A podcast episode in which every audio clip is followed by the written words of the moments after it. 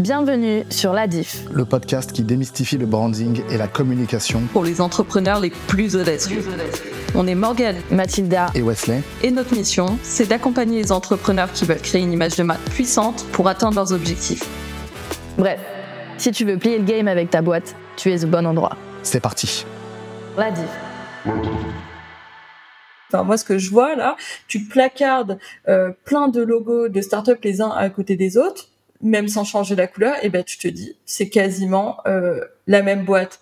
Et euh, là où je trouve il y a un parallèle qui pourrait être intéressant, c'est quand tu vois une affiche de festival métal, les mecs ils savent qu'ils vont avoir leur logo euh, qui est placardé à côté de, de dizaines d'autres, et ben justement tu, tu mets ces deux trucs côte à côte, et ben tu vois que tous les logos des groupes de métal même s'ils sont en tout petit sur une affiche, ils se démarquent. Tu vois le caractère de chacun. Par contre, tu mets des logos de start-up les uns à côté des autres, et là, il y a un vrai problème. On est, euh, bah, je sais pas, on est dans l'univers des clones, quoi. Ouais, c'est vrai que tu as raison, je n'ai jamais fait cette réflexion-là, mais euh, je visualise très bien cette affiche et où tu dis, ça fait un bordel de logos, mais en même temps, ça, c'est pas choquant parce que oui, effectivement, ils ont chacun leur truc et tu les reconnais de loin, quoi. Bah, parlons un petit peu de métal si ça vous dit. D'accord.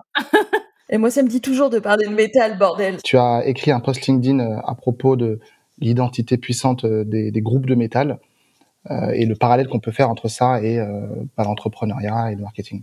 Ouais. déjà, j'ai toujours été une fan de métal, donc forcément, moi, ça, ça me botte ce style-là. Mais au-delà de ça, je pense que quand on est entrepreneur, l'inspiration, elle n'est pas forcément là où on l'attend. C'est-à-dire que euh, t'es pas obligé de t'inspirer d'un autre entrepreneur à succès. Ça peut venir de la musique, ça peut venir euh, des films que tu vois. Enfin, vraiment, il y a beaucoup de choses. Et donc, ce que je me suis donné pour mission de faire, vu que le métal est une de mes passions, c'est de décortiquer un petit peu les mécanismes de marketing en fait qu'il y a derrière. Et en faisant ça, et eh ben j'ai trouvé ça hyper intéressant parce que euh, il y a des raisons en fait pour lesquelles ça marche. Déjà, euh, ils ont une conscience, les groupes de métal, c'est qu'il y a des dizaines de groupes similaires à ce qu'ils font, donc ils n'ont pas le choix de se différencier. Et finalement, c'est une problématique qu'on retrouve aussi dans l'entrepreneuriat. Donc, c'est absolument pas choquant. Et donc, qu'est-ce qu'ils vont faire pour ça? Bon, déjà, ils vont se créer euh, une imagerie euh, qui va être propre à eux et dans laquelle les fans vont pouvoir se reconnaître. Et donc, ça, on pourrait faire le parallèle avec une identité visuelle puissante, pour le coup. Euh, à côté de ça, euh, tu as vraiment un levier au niveau du marketing tribal, c'est-à-dire que tu de créer un effet de communauté mhm. qui est tellement puissant que finalement, ce sont des fans qui deviennent les propres ambassadeurs de la du groupe. Finalement, pour moi, les groupes, c'est juste des marques, hein, c'est ça. Et puis, je pense aussi qu'il y a une question d'authenticité. Je pense que euh, bah, les, euh, bah, les métalleux sont des gens qui sont vraiment profondément authentique. Et donc, quand ils vont clamer quelque chose, quand ils vont chanter quelque chose, etc., ça va sonner vrai, en fait. Et je pense que c'est ça aussi qui fait que les gens se rallient à ça. Euh, chose que je trouve aussi géniale euh, en termes de marketing au niveau des groupes de métal, c'est tout ce qui est euh, vente de merch. En fait, avec un simple t-shirt, tu vois, par exemple, aujourd'hui, je porte un t-shirt à CDC, et bah, je revendique finalement une partie de moi-même. Ouais, ben après, il y a, y, a, y a de la concurrence aussi dans le hip-hop, il y a de la concurrence dans la pop aussi. Bien sûr. Mais, mais j'ai l'impression que, que dans le, j'ai l'impression que dans le métal, même si je suis pas du tout métalleux, c'est pas un style que j'écoute, j'ai l'impression que les mecs sont pleinement dans leur musique et finalement, sous le, sous l'apparence euh, un peu brutale, euh, hurlante, euh, il paraît que c'est, c'est des lieux très safe aussi, les, les, festivals de, de métal. Il paraît que c'est une communauté qui est très soudée. C'est une famille et je pense que contrairement aux autres styles de musique, bah déjà, euh, je sais que sur Spotify, c'est le style de musique envers lequel les fans sont euh, le plus euh, pas reconnaissants, mais les plus fidèles voilà, les plus fidèles. Les plus fidèles et les plus investis, peut-être, ouais. Ouais, exactement. Parce que c'est vraiment, euh, tu sens que côté musicien, les mecs sont passionnés et donc du coup, ils vont transmettre cette passion et cette authenticité aux fans. Et à côté de ça, dans le hip-hop, tu n'as pas, par exemple, ou dans l'électro, tu n'as pas euh, d'imagerie aussi développée que dans le hmm. métal. Quand on se dit que, euh, par exemple, Rammstein pour Keine Lust, les mecs, ils ont employé 12, 12 maquilleurs pendant un mois juste pour créer des costumes, c'est tu as vraiment une importance qui est donnée au visuel, en fait. Et je pense que ça, bah, ça, ça, te choque déjà parce que c'est une imagerie qui est assez sombre. Et donc, du coup, ça crée de l'impact. Mais vu que le message derrière cette imagerie, il est réel, il est profond, il est passionné, bah ça résonne et du coup les gens se reconnaissent dedans et oui, ça crée des familles. Est-ce que toi, Mathilda, c'est quelque chose que tu ressens euh, avec un autre genre musical ou avec, euh, euh, je sais pas, un autre domaine euh, pour lequel tu te passionnes Je sais pas à quoi je pourrais, euh, parce que forcément, quand Mor- Morgane elle parle de ça, moi je vais penser à des groupes que j'écoute qui vont aussi mettre le paquet sur certains trucs, des DJ, etc. Mais effectivement, je pense pas que ce soit euh, autant étendu. Je pense que là où, effectivement Morgane explique que dans le métal, il y a un vrai effet de groupe avec un petit peu tous les groupes pour qui c'est vraiment important. Bah par exemple, si moi je transpose avec euh, tu vois de l'électro ou des choses comme ça, tu vois par exemple, je pense à Illenium pour moi qui a une, identité visuelle très forte et du coup sur ses shows aussi, il a l'air de, faire des choses hyper euh, marquées, etc.